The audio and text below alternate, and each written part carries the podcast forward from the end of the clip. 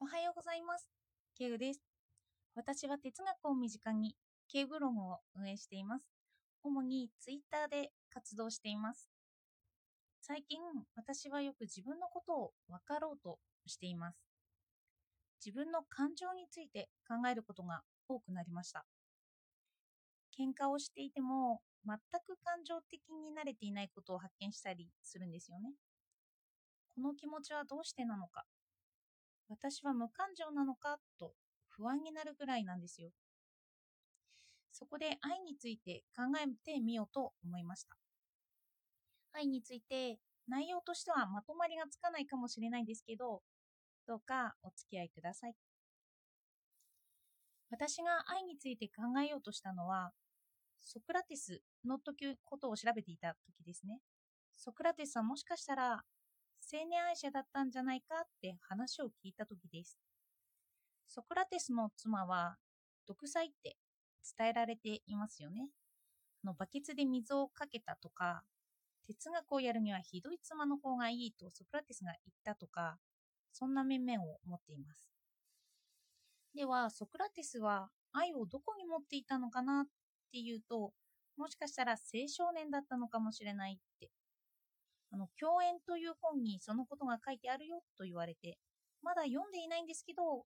そこの理解を深めようとしています。それでよく歴史的にも愛ってそこまで語られていないように思ったんです。ここで私が愛についてあの関心を持ったんですよね。哲学では性同一性障害とか悩む人は多いですけど、私はそのこと自体を取り扱ったことがなかったんです。の私は自分の感情を考えるのをどこかで避けていたんですよね。でもちょっと向き合ってみようと思ってあの性同一性障害とか LGBT っていうそういうジェンダーの話そういう関係の本を3冊ほど買ってあの1冊目の愛と性の存在の話という赤坂まりさんの本を読み終えました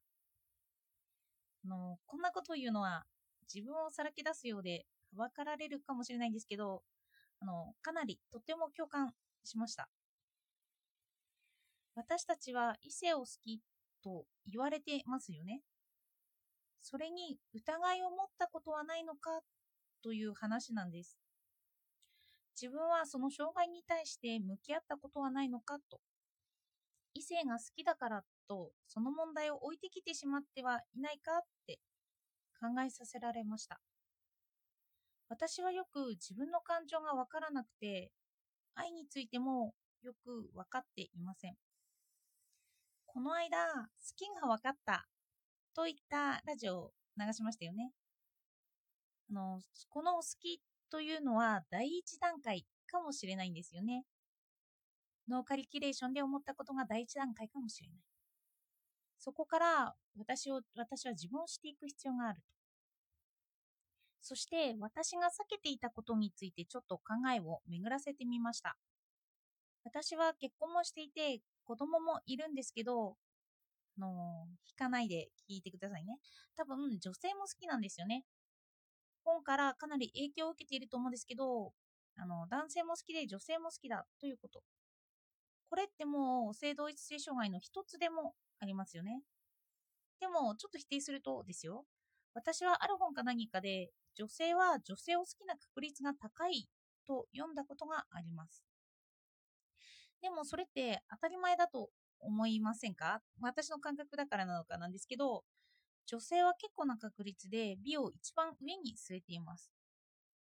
化粧をして体を整えて自分をきれいに見せようとしますよね。うまくいけば自分にもうっとりとすることもあるかもしれません。そして、また綺麗な他の女性に思いを寄せることがあります。私は綺麗な人だなって思う女優さん、あのガッキーさんとか深田恭子さんとか、画像を見つめることもするんですよね。おそらく基本的に綺麗なものが好きなんだなって思います。ものっていうか人というかですけど。でもそうした時に自分とのギャップに悩むんですよ。の綺麗なものに接する時には自分は綺麗じゃないなっていう思いが出てきて、それが後ろめたくなるんですよね。そしては、そして私はこっそりと綺麗な画像を見つめて、それに率先し、画像を見つめるだけで、それに率先して絡んでいくのが怖いんですよ。の私は予備校時代ですかね、とても綺麗な女の人が同じ教室にいたことがあります。もう見ているだけでうっとりとしていたこともあるんですよね。でも、いざ近寄って仲良くしようかなってすると、自分に自信が持てなくなって、あの自分が汚いもののように感じてしまって、やっぱり避けていたというのも思い出しました。かえってそういう意味であの自分を着飾ったり化粧していない男の人と接するのって楽なんですよね。そこまで美を特化していないじゃないですか。昔からというか私は友達があんまいないんですけど、小学校時代はそれでもいて、そして実は男友達ばっかりだったんですよね。親に男友達と交えることが多くって、男に生まれてくればよかったのにねと言われたことが結構あります。こういうところから振り振り返ってみても、私はバイでも、まあ、バイ、まあ、両方好きなんだなと。特にこの本、愛と性と存在の話を読んで、自分を振り返ってみました。今でも私は綺麗な人に近づくのは怖いんですよね。それは自分が苦しくなるからだと思うんですけど、こういう感情をしてしまうと、私は自分の感情が薄いの、薄いって言うんですけど、まあ、もしかしたらそういうところに感情が激しい部分が出てきたりするのかななんてちょっとドキドキして見ていました。こうこういうのは爆弾発言なのかわからないんですけどね。でも思うのは、ツイッターとかで活動していて、私が惹かれるのは文章なんですよね。あの写真はかなりドキドキしますけど、でも写真が載っていない人や見えづらい人の方が多いじゃないですか。なので私はツイッターでは気に入った文章の方々とよく親しくさせていただいています。こういうのはもしかしたら私の中の男性的な部分が色濃く出ているのかもしれないですよね。私は自分を客観視してある程度には女性だと思っている。なので会話の中で変に女性だよって意味もなくアピールしたりするんだろうなって思いました。あの別にただ単に自分の女性を楽しんでいるだけかもしれないということですよね。あの私は自己肯定感が低いんですけど、そうやって変に女性を、女性の自分を演じることで、自分のそういう部分を肯定しようとする。そんなところがあるんじゃないかなと思いました。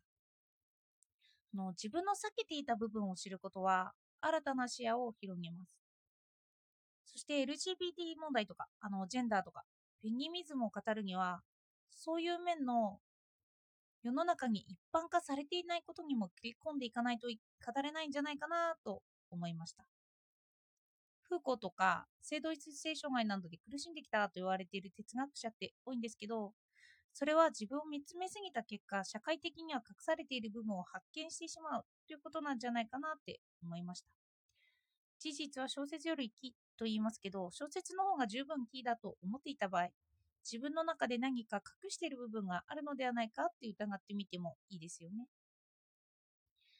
日本は集団的思考を尊重したりしますけど、最近はここにも見るようにもあの